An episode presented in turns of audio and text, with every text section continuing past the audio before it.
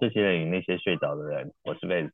今天很特别哦，邀请了一个我的大学同学，叫 Leo。Leo 啊，那我在认识他的时候啊，我记得他的宗教信仰是基督教，但是不知道曾几何时，他竟然他的信仰转变成妈祖的信徒。他还分跟我们分享了他去那个大甲妈祖绕境的这个过程。我常常听到很多朋友说要去绕境绕境，但是很多人都只在想跟讲这件事情，他没有真的去做，或是好，就算他去绕境，都只是去跟了一小段。很少人会真的什么八天七夜啊，走了走了那个一大段这样子，除非你是真的有这样的信仰或是信众，才有机会去做这些事情。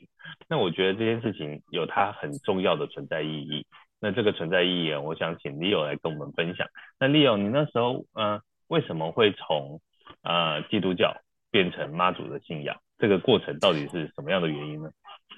好，呃，志颖好，各位听众大家好。其实这段过程其实还蛮蛮奇妙的哈。呃，我进入呃成为基督教徒是刚好是我那段人生最迷惘的时候，也是人生最低潮的时候。那因为我我大姐她本人是基督教徒，我那时候是完全没有特别的去信仰一个宗教，那可能有时候去庙里面拜拜，没有说特别笃定自己的宗教，或者是很坚定自己的宗教的中心思想是什么。那呃，后来是我姐姐带我去基督教会那边受洗之后，就很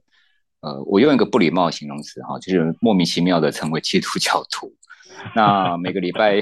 对对，然后每天早上要做呃连线的聚会，每个礼拜日要去聚会这样子。那我慢慢会觉得说，这些形式上的聚会，当然我这边没有冒犯任何其他教徒的意思，就是这些。聚会当然是很好，可以分享一些新的，读经当然是很好。但我那时候就觉得说，我到底我的依靠是什么？因为那时候刚好是我父亲离开没多久，然后我成为基督教徒大概几年的时间。那我那一次是蛮蛮奇妙的，就是我。那时候加班很晚回来，然后大概凌晨十一二点，我就在看那个电视。我永远记得那台是年代电视台，就很印象很深刻。他就去 live 那个大甲妈祖的那个启，就是启程的那个从庙里面走出来称启教的画面。那那时候我就发生了一个很奇怪的一个现象，那个形象其实我到现在我也很难去解释哈。但我也不希望太听众朋友往太玄的方面去想，我是个人的。经验分享啦，这个人经验就是，当我看到那个年代电视台他们起价大甲妈起价的画面之后，哇！我在电视前电视机前面哦，我哭得稀里哗啦的，我不知道我在哭什么。然后说为什么我看到这个画面我会这么感动哦？我就觉得哎，很奇怪，为什么我会这么感动？这个画面的存在，这个而且是透过电视，我不在现场。那后来的因缘机会，其实那时候我对于大甲妈祖是完全没有任何的接触，身边也没有这样子的朋友。是，然后慢慢慢慢，我觉得人生中很多都是因缘因缘，呃呃聚在一起的。慢慢慢慢的，哎，刚好身边就有些朋友，他们是可能他的亲戚或他的朋友是大甲妈的信徒，他我就跟他哎提了这件事情，他说那你可以去庙里面走一走。但碍于那时候我是基督教徒的，什么？因为基督教有一个 有个规定，就是你不能拿香嘛。然后我想说啊，好吧，那我还是去庙里面走一走，因为我觉得去看一看应该没关系。结果当我到台中大甲那边的时候，哇，我看到那妈祖，我觉得奇怪，这个会不会违背我的我现在的中心思想，基督教徒的身份？所以那时候我我就是那种很强烈的那种感应吧。我就想说，这个会不会有违背到？然后慢慢的、慢慢的、慢慢的，哎，我就觉得很奇怪，怎么身边好像慢慢有很多朋友开始跟我分享大甲妈的的的的部分。就有一次，我就鼓起勇气来，我就拿了香，我就拜拜。然后拜了之后，其实后面发生了家里自己也好，有发生了一些很我我我无法解释的事情。然后我我我那时候就做了一件事情，我就跟。那个主啊，跟 跟耶稣告解说：“哎，不好意思，我现在可能，我觉得那时候的我父亲的离世，对我是一个好像我失我失去了一个，我就好就好像在大海里面的一艘船，我我不知道我的靠岸的地方在哪里。哎，妈祖的出现让我觉得说，哎，我好像找到了一个一，就像大海里面的一艘船找到了码头，我可以靠岸。对，那种心里面的那种稳定的扎实感，然后我就去开始信仰了妈祖。所以我觉得父亲的离开，然后宗教的转换，我觉得这一切就是会慢慢让我从基督教徒成为妈祖信徒的一个原因。是蛮大的一个转变，很特别。那个看到电视那个、啊，透过基督教的语言来讲，这好像就像圣灵充满，突然的感动起来，对不对？是没错，就是 对，就有这种，然后就全身这个那个充满的感觉。对，然后 你就是哭的稀里哗啦，我我我就奇怪，说我我在哭什么啊？又不觉得莫名其妙。对，那是基督徒讲的圣灵充满，没错。哎，是是是，没错，是，对，所以这样妈祖信仰啊，这样信仰下来，就是从这样转换了以后，对你的生活啊，会有没有什么样的改变？我相信妈祖信仰，妈祖有很多嗯、呃、很好的地方，那你可以跟我们分享一下吗？我觉得呃，妈祖教我的一件事情，应该说妈祖教我们的一件事情就是同理心。跟平等心，那一开始，呃，很多人会觉得说，我，我，我，我拜妈祖就是我拿香拜，然后我跟他去走，我就是去走。可是，在那个过程里面，就像刚刚主持人志颖有提到，就是那个圣灵，就是妈祖跟你会有一些很奇妙的一些连接，然后他会，嗯嗯，让你看到一些你看不到的事情，就是在你的生活的，嗯。舒适圈里面你看不到的事情，但其实刚主持人志颖有提到妈祖教我的事情，其实是，呃，我刚开始我正我开始跟他去绕境，我可能从一天开始走，然后走到现在每年九天我就跟他走，在那个绕境里面我会碰到一些事情，那那些事情会反馈到我现实生活里面来，就是我会变得比较更谦谦虚一点。比较更同理心一点，嗯、比较更平等心一点。嗯、然后我觉得对我最大的改变就是，呃，因为我脾气比较暴躁，以前我脾气很暴躁，虽然现在还是很很会比较冲动一点。对，我现在学会就是比较不容易去生气，当那个情绪来的时候，我比较不会去生气，嗯、而是会说，哎，这件事情如果发生在我身上的话，我怎么样去看这件事情？就是那个发脾气、生气。的次数有变少，然后比较愿意站在对方的角度去看、去听他所陈述的事情，所以我觉得妈祖对我的改变，应该就是让我比较冷静、比较平等心的去看待我们生活中所碰到的一些开心跟不开心的事情，就是平等心，然后用同理心去看待我们所接触到的人事物的部分。了解。这样听起来很像我们在呃佛教里面讲的八正道里面的正念，其中一个就是静心下来。其实很多事情在转换的过程啊，其实我们都太快，没有好好的去看到那个因，因为佛教在讲的因果，因果嘛，那个因我们都还没有好好的去正视跟去面对的时候，我们就用自己觉得我值，然后去看那个果，所以很多很多状态，比如说情绪也是一样。我觉得这很棒哎！你透过这个信仰，让你去发现你要应该要慢下来这件事情，你现在要静心下来这件事情，我觉得是一个很棒的体悟跟改变。对啊，是。除了这个部分，你怎么会去这个绕境？而且你好像是参加绕境，变成是那个台台教吗？还是还是什么的一个身份？呃，执事队就是所谓的御前护卫，这个也对，执事执事团对三十六执事，这也是一个很奇妙的过程。因为一开始我也是刚开始有刚开始有在呃一开始有跟各位听众还有志颖有介绍到嘛，一开始周遭的人比较少，所以我一开始也不敢去走九天。那时候他们呃庙方有开放所谓的体验行程，有半天有一天的，所以一开始 我是敢，哎，对对对对对对对，体验行程，对对体验行程。那现在已经变成是旅行社，国内旅行社有开放妈祖行程，因为之前之前那个那个边境的关系嘛，所以大家都走国旅哈。我一开始是一个人去走，然后一开始走，我也不知道，就傻傻的就一个人去走，然后只敢走一两个小时，走半天，然后勇慢慢有勇气就走一天。但是因为那时候有工作，有很多事情，就觉得说哇，我要请九天的假，我我会被老板 fire 掉。对，对，很难。所以我一开始对我就上班族而言的话，嗯，对。那大甲妈祖每年的绕境特色是，它几乎都是礼拜四、礼拜五，基本上都礼拜五晚上出发，然后也会看到一对，一定会跨到一个周末。所以一开始我都走礼拜六或礼拜天，然后慢慢慢慢慢慢走到五年前，因缘际会，我就认识到了。三十六骑士团里面的朋友，那那是因为其实大甲妈祖他们在整个九天里面有个最重要的一个行程，就是从大甲走到新港那边去做所谓祝寿大典。嗯、对，新港那边。嗯嗯、那我我我那次只参加了祝寿大典，就所谓的那个就是哎妈祖的一个一个很大的一个活动。那在那个过程里面，就像刚志颖提到的，哇。圣灵充满，就是他们有三呃三拜九叩，我就在拜的时候，哇，我我眼泪又流下来，就莫名其妙的对。Uh huh. 然后后来就是那个骑士团的朋友就说：“你你你你可能会来走九天。”我说：“不可能。”但刚刚节目一开始有跟各位听众还有志颖介绍到，就是有有很多事情都是因缘所造成的。真的，隔年，隔年。刚好那一年就刚好，因为执事团他们是元宵节，元宵节大甲妈会就是直角决定今年的行程。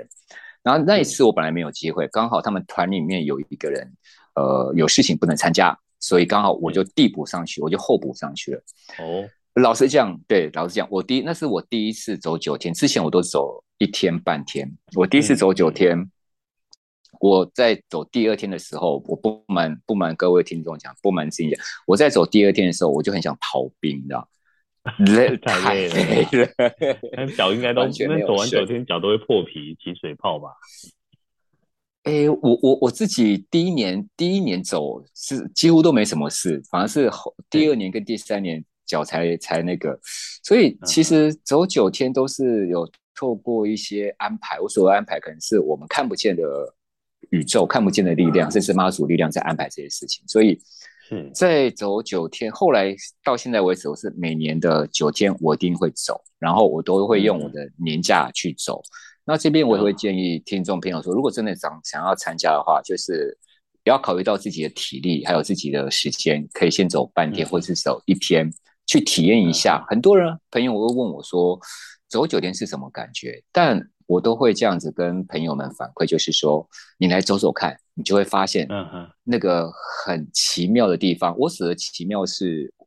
跟着妈祖去旅行，去看一些平常我们看不到的人事物，那是一个很奇妙的生活体验。离开我们自己既定的生活舒适圈，去外面看一看，走入一些平常我们不会走到的地方，你会觉得有一些。人事物的一些小角落跟小人物，或者是一些事情，真的会回来之后，会给你在生活工作上会有一些启发的一些效应。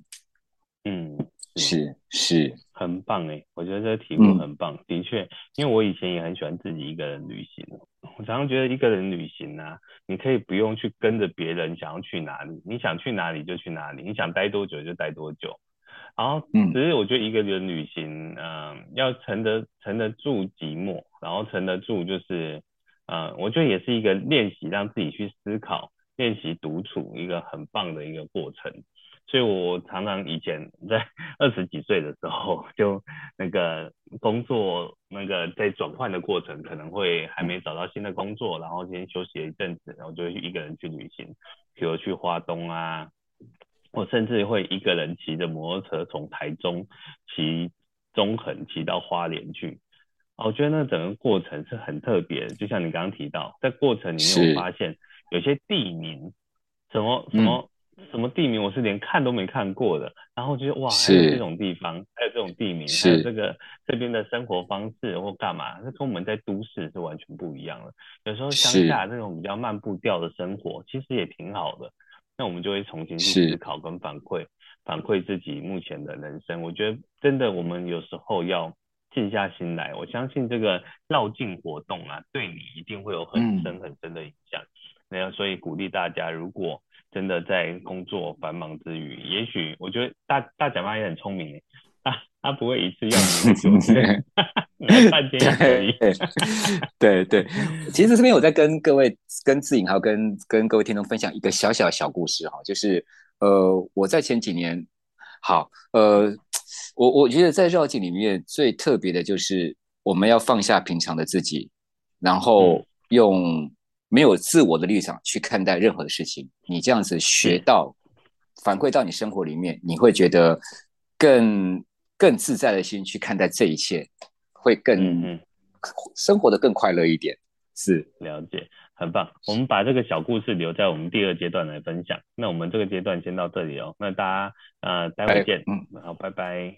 拜拜。欢迎回来，这些人与那些学着的人，我是。刚刚有提到啊，那个 Leo 这边有一个小故事想跟大家分享，在绕境这边。那我不知道这个小故事是什么，那请 Leo 来跟我们分享一下吧。好，这个小故事其实呃，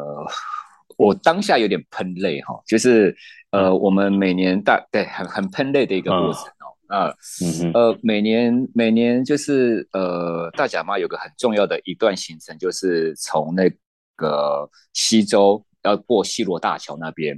然后我们在那边就是在西洲那边绕境，准备绕完走完那个小村庄之后呢，就要过上西螺大桥。那个小村庄呢，就是非常标准的，就是只有老人跟小孩，因为年轻人都到都市发展了。那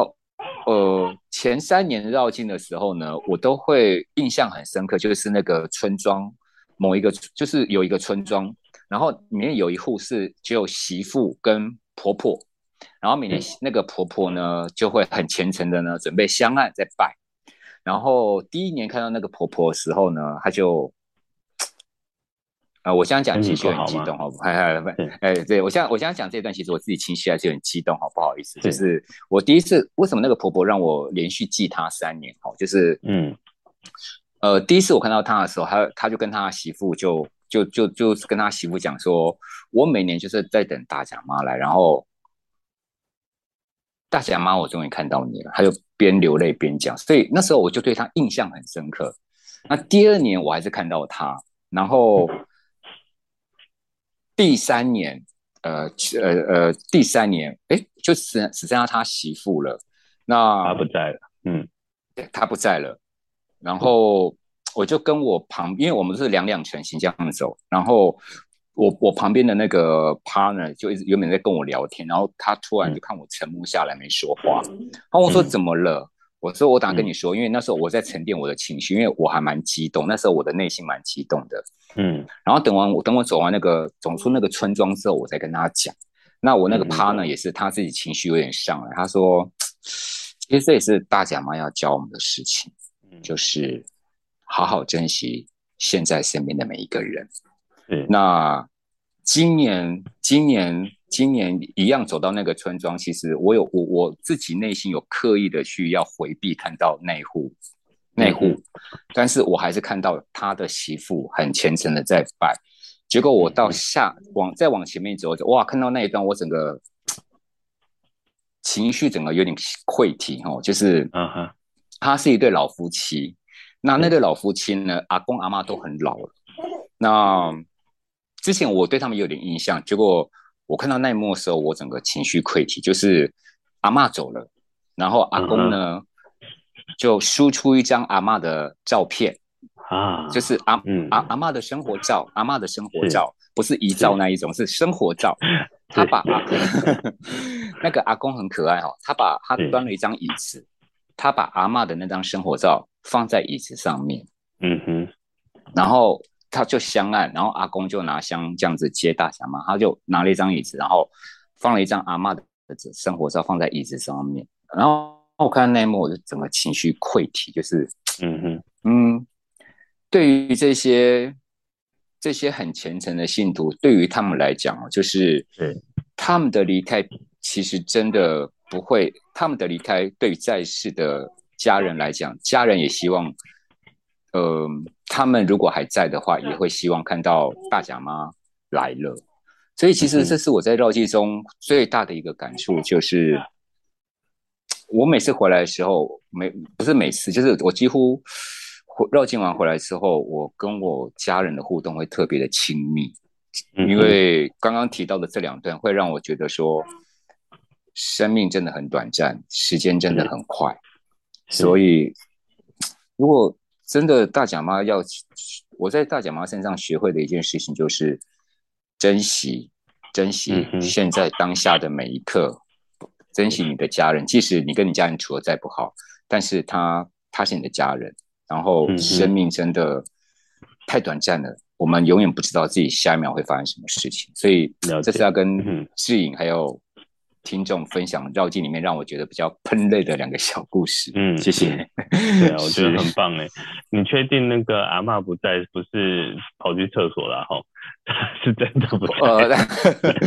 他可能开个玩笑，刚好去田，对对，刚好 去田里面收割，对，上个厕所，田里面收割，对对。我觉得，大甲妈这件事情，在很多长辈或很多信仰的有信仰的人身上，可以看到是一个共同目标，我觉得挺好的。那阿嬷不在了，那个阿公还是把阿嬷的照片摆在那边，因为他知道阿嬷如果在。他也希望能来接大甲妈，我我觉得一定是这样子的寄托啦，让他们，嗯，让他们的情感记忆都共同留着这种美好的状态，我觉得是一个很幸福的一个选择跟过程。听起来这个小故事是真的很棒，对，让人家 觉得，哎，让人家觉得就是我们常常在讲那些睡着的人啊，他真的不是不是不见了。他只是睡着了，他只是换个方式活在我们的生命里面。那有时候啊，会透过一些一些情境，透过一些食物，甚至一张照片、一部电影，你就会重新想起那些睡着的人，跟你共同拥有拥有的美好回忆。我觉得很棒。是，那我相信你那个 Leo 这个信仰的转换呐，然后我跟他也认识，我们应该认识十几年了哦。以前在学校，超过超过。对，在十五年以上，超过十年，对是很久了。这么多年来，其实 我们在他身上也看到了一些改变，是真的。那以前以前很会很会打巴嘴，现在好一些了，现在还是很会。但是看到他的改变，其实是我们。我们真的替他很高兴的地方，因为他，是我相信这就是成长的过程啊，大家都共同的一起在成长。我觉得朋友就是这样，要互相一起成长，你看，我觉得才会长长久久。那这边也有提到啊，嗯、就是因为之前啊，Leo 的父亲离开，我相信对他的影响很大。那这件事情呢，我想要请 Leo 来跟我们分享一下，就家人的离世啊，带给你有什么样的改变跟影响呢？嗯。其实，其实这个问题，如果其实这是我在在我父亲离世后的那四五年四五年里面，其实是我最不想面对的一的一个问题。但我觉得这些年，我也慢慢学会了一些事情，就是呃，学会了原谅。这边可以很快的跟志颖好跟听众节目呃的听众分享一下，其实。我我的原生家庭，我是在一个家暴家庭里面长大的小孩，所以，我对于我的父亲的离世，其实我是不原谅他的，我甚至是有点，呃，口语化一点是有点恨，说你为什么要离开？因为我父亲当时是呃肺癌，发现的时候已经是末期了，嗯那是我呃，他那时候在台大医院发现他是末期了，那我就直接。问护理长问医生说：“你告诉我父亲剩多久？”他说：“三个月。嗯”我说：“哦，好，我了解了。”嗯，对，就非已经非常默契了。那我父亲也知道他自己身体状况，所以呃，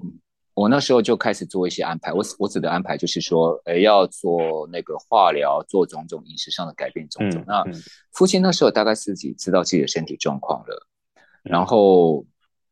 到他准备，因为我这边其实父亲他真正离开的原因，他不是生病，他是呃自杀的方式离开的。因为这件事情其实这也是我不谅解他的第二个原因啊。呃、第一个原因是因为刚刚提到我是在家暴家庭长大的，我童年的印象就是他是一个会家暴的父亲。第二个不原不原谅他的原因是。我已经准备好要帮你我已经准备好要照顾你了，你为什么要选择不告别的方式？你选择自杀的方式来跟我说，来跟这个世界说，而且他的离开是是我第一个发现的，他在他的房间里面上吊自杀，所以是我把他抱下来，所以这一点其实在我心里面纠结很久，他在我放在我心里面最黑暗的这一块，嗯嗯，在那几年里面，嗯，我对他很不谅解，包含刚刚提到的两个原因之外，就是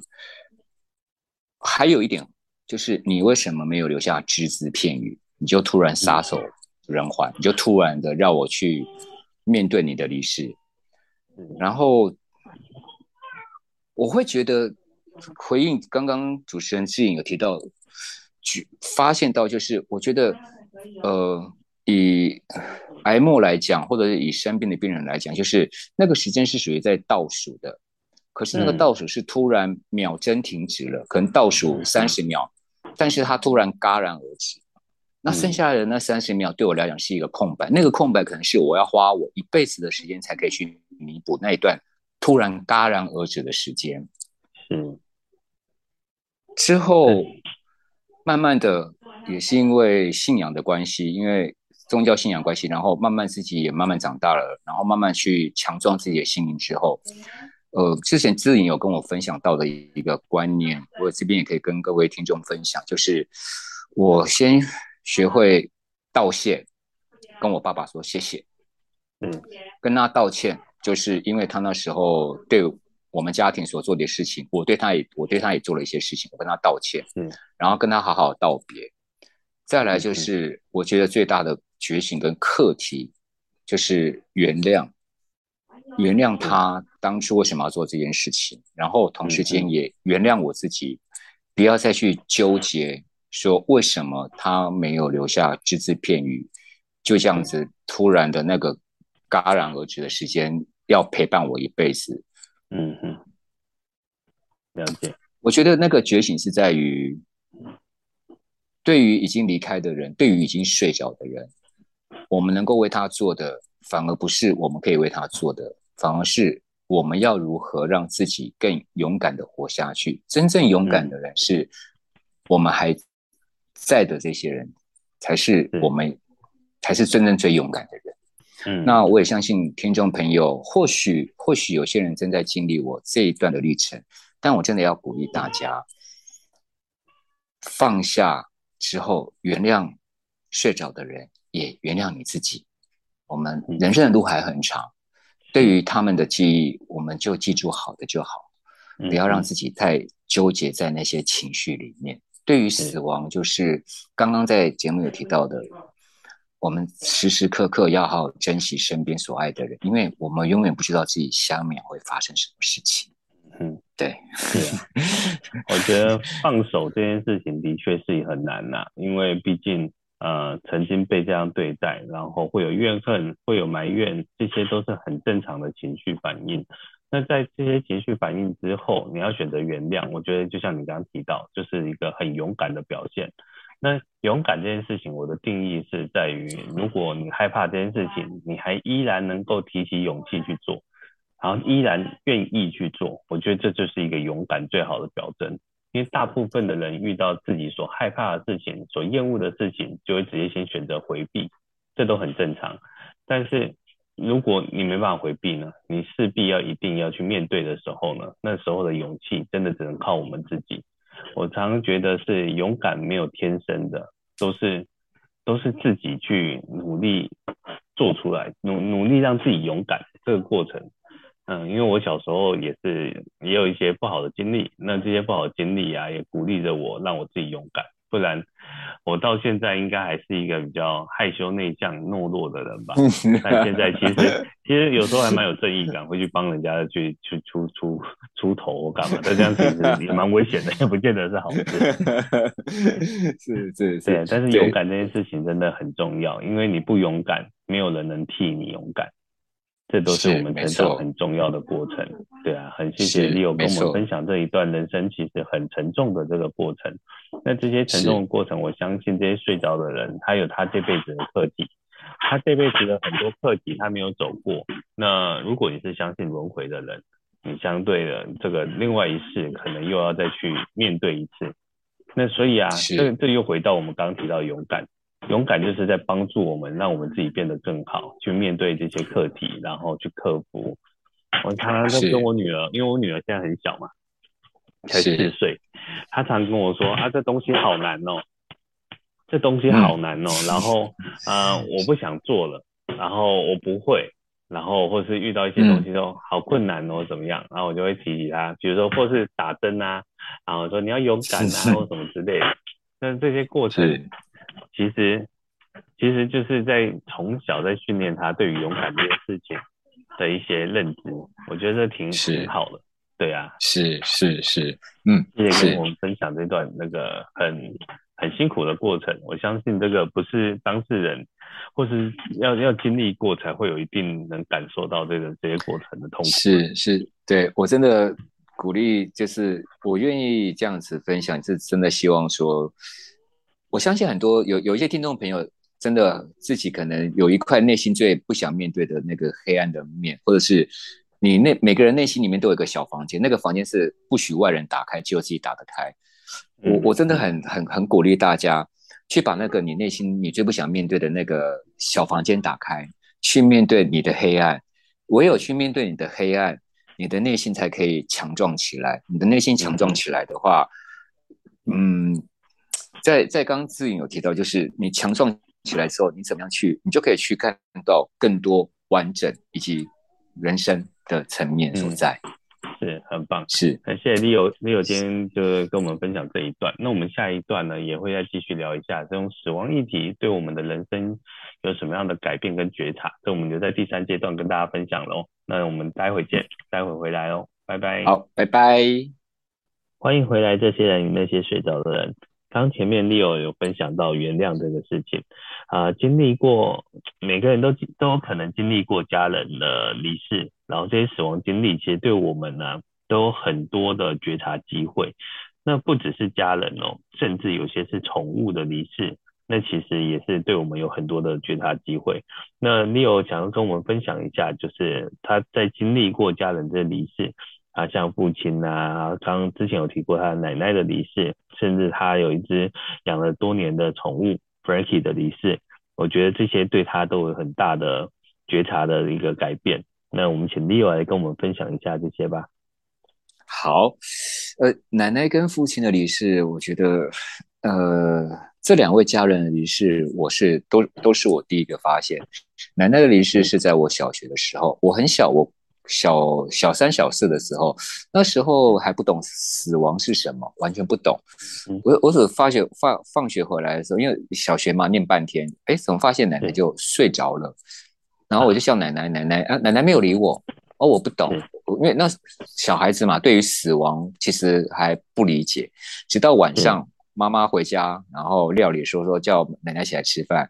然后我说哦，然后我才跟妈妈讲说奶奶叫不起来。然后我就看着大人们就是东慌西乱，然后突然家里来了一大堆陌生人，突然家里来一大堆亲戚，然后大家在那边哭得稀里哗啦的。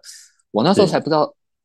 嗯，死亡是怎么回事，我不懂。直到一些宗教仪式，就是那个、嗯、呃送行的那些宗教仪式之后，我才知道说，哦，原来死亡是这么一回事。那我对于奶奶的思念，反而是在我爸爸离世之后，我才更真正的去思念我奶奶。所以这两者。刚刚在节目中跟各位听众还有跟志颖有分享到，就是爸爸离世的部分，也是我第一个发现的。奶奶跟爸爸离世，其实对我的那时候刚好都是在我人生比较低潮的时候。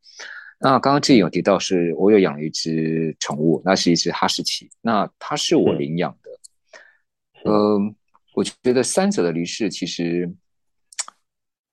对于那个阶段的我，其实都还蛮冲击的。我跟大家、跟听众还有跟志颖很快分享一下，因为那只哈士奇是我领养的。那在这领养的过程里面呢，也领养了它十几年。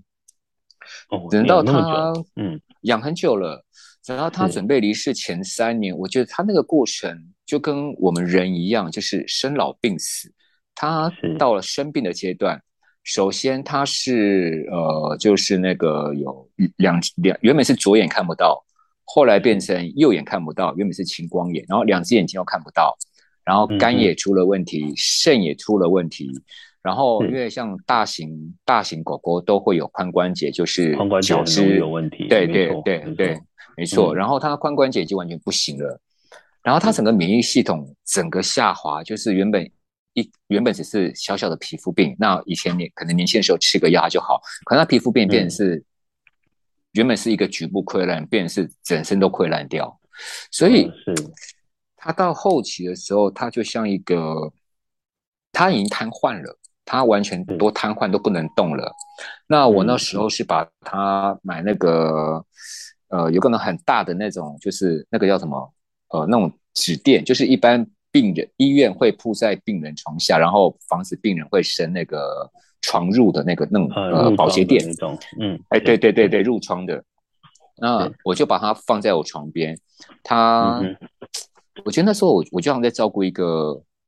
老人家的感觉，就是 半夜，对，因为他他不能走嘛，他就呃便便尿尿就直接在保洁垫上面，然后我半夜起来帮他要换保洁垫。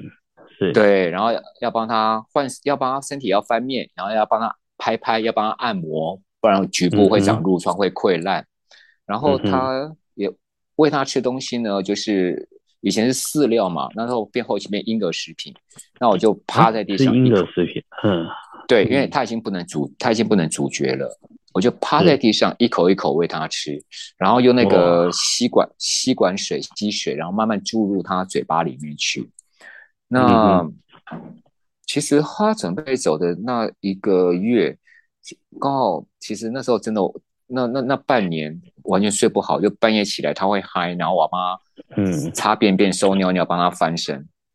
然后他要走的前三天很奇妙，就是主人跟你的宠物会有个很奇妙的连接。那天家走的前三天、前四天，我下班回家的时候，突然有个直觉说要去帮他帮他准备。我就去一般的服务具店帮他买了一个往生被，嗯、我就不知道为什么我要，对，我就不知道我为什么要帮他买买买往生被。然后那天晚他要走的前三天晚上，他完全不进食。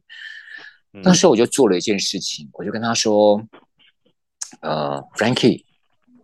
请你放心，你不要担心爸爸，你就好好的走，你不要担心我。”嗯，那。我也会思念你一辈子的，谢谢你，谢谢你用你一辈子来陪我。嗯哼，是，我很感谢你用你的，啊，对不起，我情绪有点激动哈，不好意思。对，谢谢你用你的一辈子来陪我。那，你你就放心的离开，然后我会帮你记住一辈子的。嗯嗯，我就晚上我就把我的头只能靠在他额头上，然后在他耳边说那些话。嗯，嗯，那他他好像似懂非懂的，就是嗨了两声，嗯嗯，两声这样子。嗯，然后三天后，我记得那天是礼拜六，我就在客厅，然后我进房间的时候，我不知道大家有没有这样的经验，会感受到一股死亡的气味。嗯，我就那个。那个房间里面就弥漫着一股死亡的气味，不是那种特别的臭味，就是有一股死亡的味道。然后我去摸摸他，啊，他我就知道说他走了，就默默的把往往生被帮他盖起来，然后通知我的朋友，然后通知呃，就是负有有些有些负责在做宠物的那个宠物临终的，对对对对对，我就通通知他们来说那个。那我记得我打电话给我朋友的第一句话就说 Frankie 走，然后我就大泪崩，因为 我觉得那个那个情绪就像你一个最亲人的亲人离开一样，经历过了奶奶、爸爸还有 Frankie 的离世，我对于死亡的看法会是在于，或许在我们的这个世界里面，他他们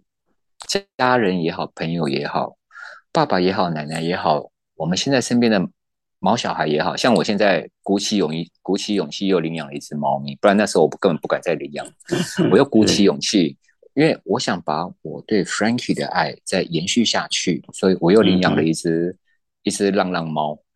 嗯嗯，我觉得很棒啊。对对，我对我我现在对于死亡看法是，他们或许换了另外一种形式陪在我们身边，在我们心里，就是像我现在，我也没忘记过我奶奶，然后我也没忘记过我爸爸，甚至 Frankie，我把我我对 Frankie 的爱移转到我们现在这只猫，这只猫叫马吉，这有移转到这只猫，对，它叫马吉，我就把我 Frankie 的爱移转到它身上去，所以。嗯我我我自己一开始在节目一开始问的那个呃节目刚开始问那个死亡察觉，我觉得死亡它并不是一个结束，它是另外一段旅程的开始。我们祝福这一些曾经在我们身边的家人或者是朋友，甚至是自己的毛小孩，谢谢他们在我们所认知的这个世界里面陪过我们，但他们他们。现在去开始了下一段的旅程，去祝福他们，然后好好的把握，真的好好把握我们现在身边的每一个人，每一件事情，因为真的，嗯，我们真的不知道自己还有周遭的，对，不知道自己下一秒会发生什么事情，真的鼓励大家好好把握当下，然后去。其实我现在已经开始有做。呃，预立遗嘱的部分，甚至我也做好准备，我也做好了器官捐赠，我也做好了所谓大体捐赠的的这件事情。经历过三位亲人的离世之后，我现在比较愿意去正视死亡这件事情，甚至我有在打点，我死了之后该怎么办？我的器官要去捐赠，我的大体来捐赠。那死亡对我真正的看法就是去面对它，然后，嗯哼，在我们只。即在我们的生活里面，就是去珍惜身边的每一个人，每一个毛小孩。对，是，我觉得 你这这个死亡经历，其实你相对完整诶，相对于某些人或者多，完整不是说某些人，是绝大多数的人，你相对完整的意思是，比如说奶奶的离世，因为你还小，对于死亡懵懵懂懂；父亲的不告而别，让你觉得死亡这件事情有更大的一个另外一个层面的冲击。那最后在照顾 Frankie 的这个过程，就仿佛在照顾，嗯、呃，如果换个角度想，今天在照顾的是你的父亲，是被你这样照顾，我相信有很多的恨，很多的东西你也会慢慢的释怀。但照顾 Frankie，你看我我就是听我我之前跟你分享过一句话，也就是之前听到这句话，我一直很很认同，就是宠物啊。啊、呃，我们宠物也许是我们生命中的一段一段经历，一段过程，但是我们却是宠物它一辈子的记忆。我觉得这个是没错，这个过程其实是很揪心的，因为我觉得连宠物都在用它的生命在教会我们一些东西，教会我们一些事情。是，而且你在这些过程，你有用心去觉察，然后你有发现了这个经历，所以你可以把这个过程经历给完整。然后让你的未来变得更好，所以面对死亡这件事情呢，真的不用不用太过害怕，因为它是一个自然不过的过程，每一个人都会离开。如果人不离开，其实这是一件很恐怖的事情呢。非常没想过，这个人，我我现在还在跟清朝的人，我现在还在跟跟皇帝时代的人讲话，那不就这也太可怕了，都不会死，然后人口只会越来越多，但它是再自然不过的过程，只是这些自然不过的过程会难过，这也离开会难过，这也很正常，因为我们是人。我们不是神佛，我们都有情感，我们我们有这些这些过程，就连释迦牟尼要成佛前，其实他也是看到了生老病死，他这些过程也是慢慢的觉察，然后慢慢的才有放下这些，他也不是一下马上我出生，当然他出生是一个意象啦，就但 是。都是天都是地，对这个意象之外。但多数人并不是这样子啊，就连我们在所谓的修行、修道的过程，也是希望能慢慢做做到所谓的很多的苦的解脱嘛。是，没错，苦就是我们人生必然经历的，所以真的不用太去害怕面对死亡这件事情。那你的这些经历呢，其实相对的是很完整，是因为你从懵懵懂懂，然后遇到了那个突如其来。然后在最后的呃临终陪伴这一块，那临终陪伴其实很辛苦啊。我们常常说，我们在服务客往生，嗯，服务客户的过程呢，其实有看到有些往生者是被照顾了很多年，然后照顾很多年离开，其实你觉得他喜欢吗？我相对的，我如果我是那个那个被照顾的人，照顾那么多年，我看到我的家人因为照顾我那么辛苦，然后那么那么难过的这样状态，我也不喜欢了。所以那时候我在面对我们家宠物的离世，其实有点像 Frankie 的过程。他最后的，嗯，最后的阶段其实没有痛苦太多天，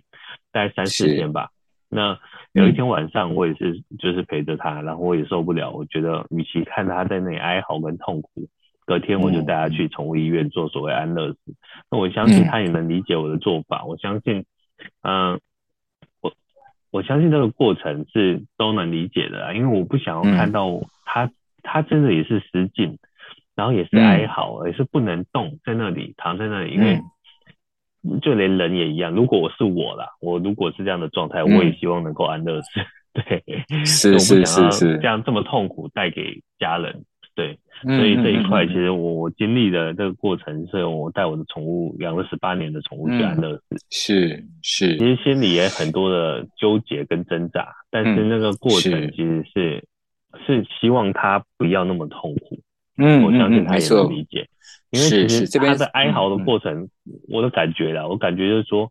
放我走，然后让我走，我的感觉一直是这样，我也很不想要这样子把它绑住，所以。我是做这样的选择，但是没有对错，因为这就是每一个人的选择。但是在做这些选择前呢，其实我们可以好好的去思考。就像台北市长柯文哲曾经有分享过一个想想法，我觉得蛮有意思的。他说人走只有两个状态，一个叫做有插管，一个叫没插管。那你要选择你是有被插管还是没被插管？我当然希望没被插管呐、啊。但是你只有没被插管，你就必须要先去做所谓的医疗遗嘱的建立。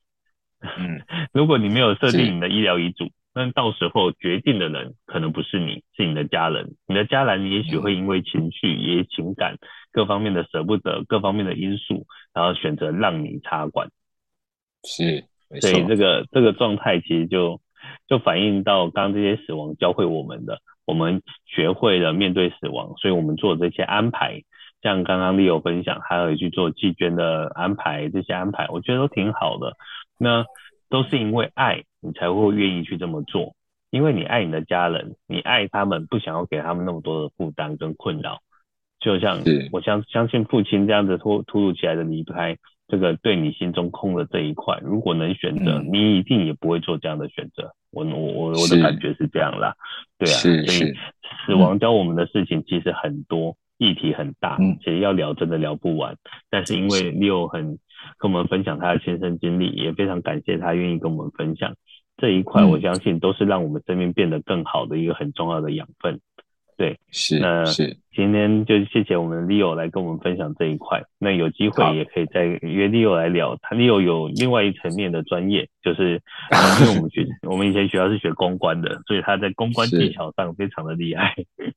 这部分有机会再跟他约来聊另外一集吧。好，对，好，今天谢谢，今天谢谢各位听众朋友，会感谢。今天节目也大概到了一个尾声，那谢谢大家的收听。那下礼拜请继续再收听我们这些人与那些睡着的人。谢谢 Leo。好，大家拜拜。谢谢志颖，好，拜拜。